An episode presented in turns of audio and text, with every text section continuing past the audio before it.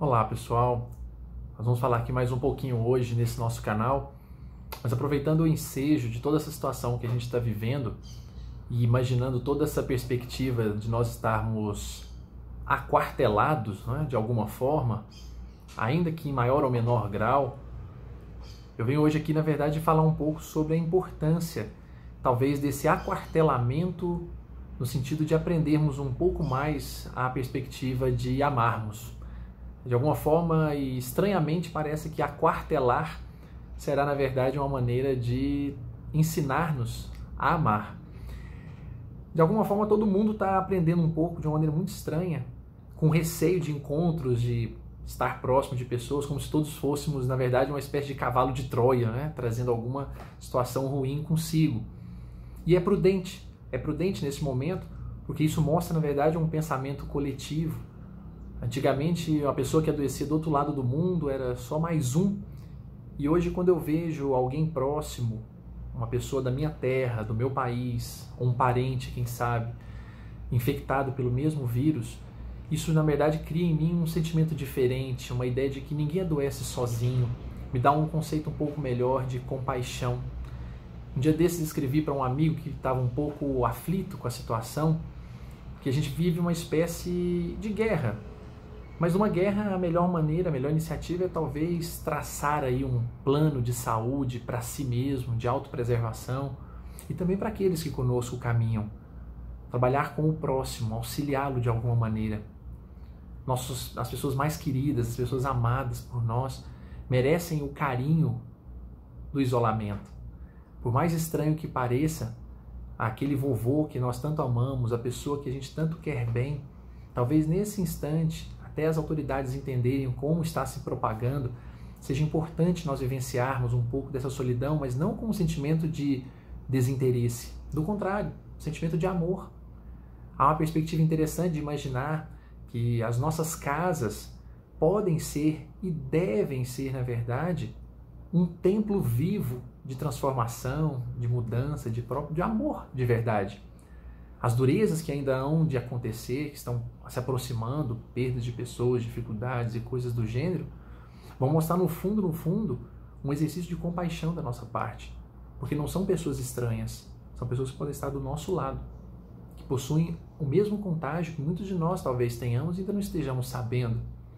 Nesse sentido, a proposta de ficar em casa não é uma proposta abusiva ou absurda. É uma proposta de entendermos na prática o que pode ser feito em casa. Será que eu consigo conviver comigo mesmo por algum tempo? Será que eu fico, eu sou capaz de fazer silêncio morando sozinho e poder conviver comigo sem precisar ir a um shopping, a um bar ou até mesmo a um templo religioso Será que eu sou capaz de não ficar constrangido no silêncio com as pessoas que eu amo dentro da minha casa? Porque agora, de alguma forma, nós estamos mais presos dentro de casa. Se eu ficar lá, será que eu conseguirei ter assunto suficiente com a minha esposa, com meu companheiro, com a minha companheira, com meus filhos, com meus pais? Será que eu conseguirei, na verdade, traçar esse hábito de estar com eles? ou nós vamos reforçar ainda mais o isolamento comum que já existe com celulares, focando naquele exercício no aparelho eletrônico e deixando de lado as pessoas que estão ali. Perguntas como essa são importantes nesses tempos, porque na prática o que se percebe é que o exercício da convivência agora não vai ser treinado pela presença contínua. Talvez nós não tenhamos dado o valor quando tínhamos a oportunidade da presença contínua a convivência, me parece que agora está sendo exercitada é exatamente pelo contrário, é pelo isolamento.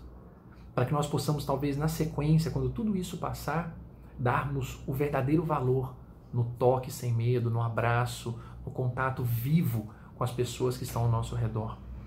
É por isso que, de alguma forma, a contenção do vírus não é só uma contenção física desse ser, é, na verdade, talvez uma contenção do vírus do egoísmo, porque vai nos dar a oportunidade de em casa, ou no mínimo de contato com as pessoas, pensarmos de verdade em servir, em sermos úteis.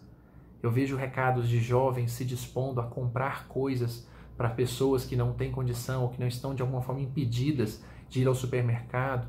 Eu vejo pessoas escrevendo cartas ou fazendo algum bem às pessoas que estão eventualmente ainda mais aquarteladas por questões de saúde e fico me perguntando se de fato há aí um grande mal, uma grande dificuldade, por que não também imaginar uma nova forma de enxergar isso?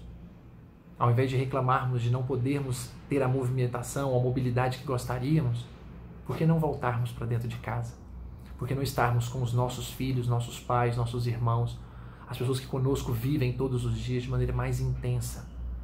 Por que não perguntarmos por que não ficar mais tempo com essas pessoas de verdade? Aproveitar o tempo que está sendo dado, ao invés de querermos o mundo exterior como sempre o fizemos. Essa forma talvez seja uma maneira um pouco diferente, um pouco mais doce de enxergar esse mundo. É o nosso modo de ver a vida, ainda com toda a dureza, com um pouco de doçura.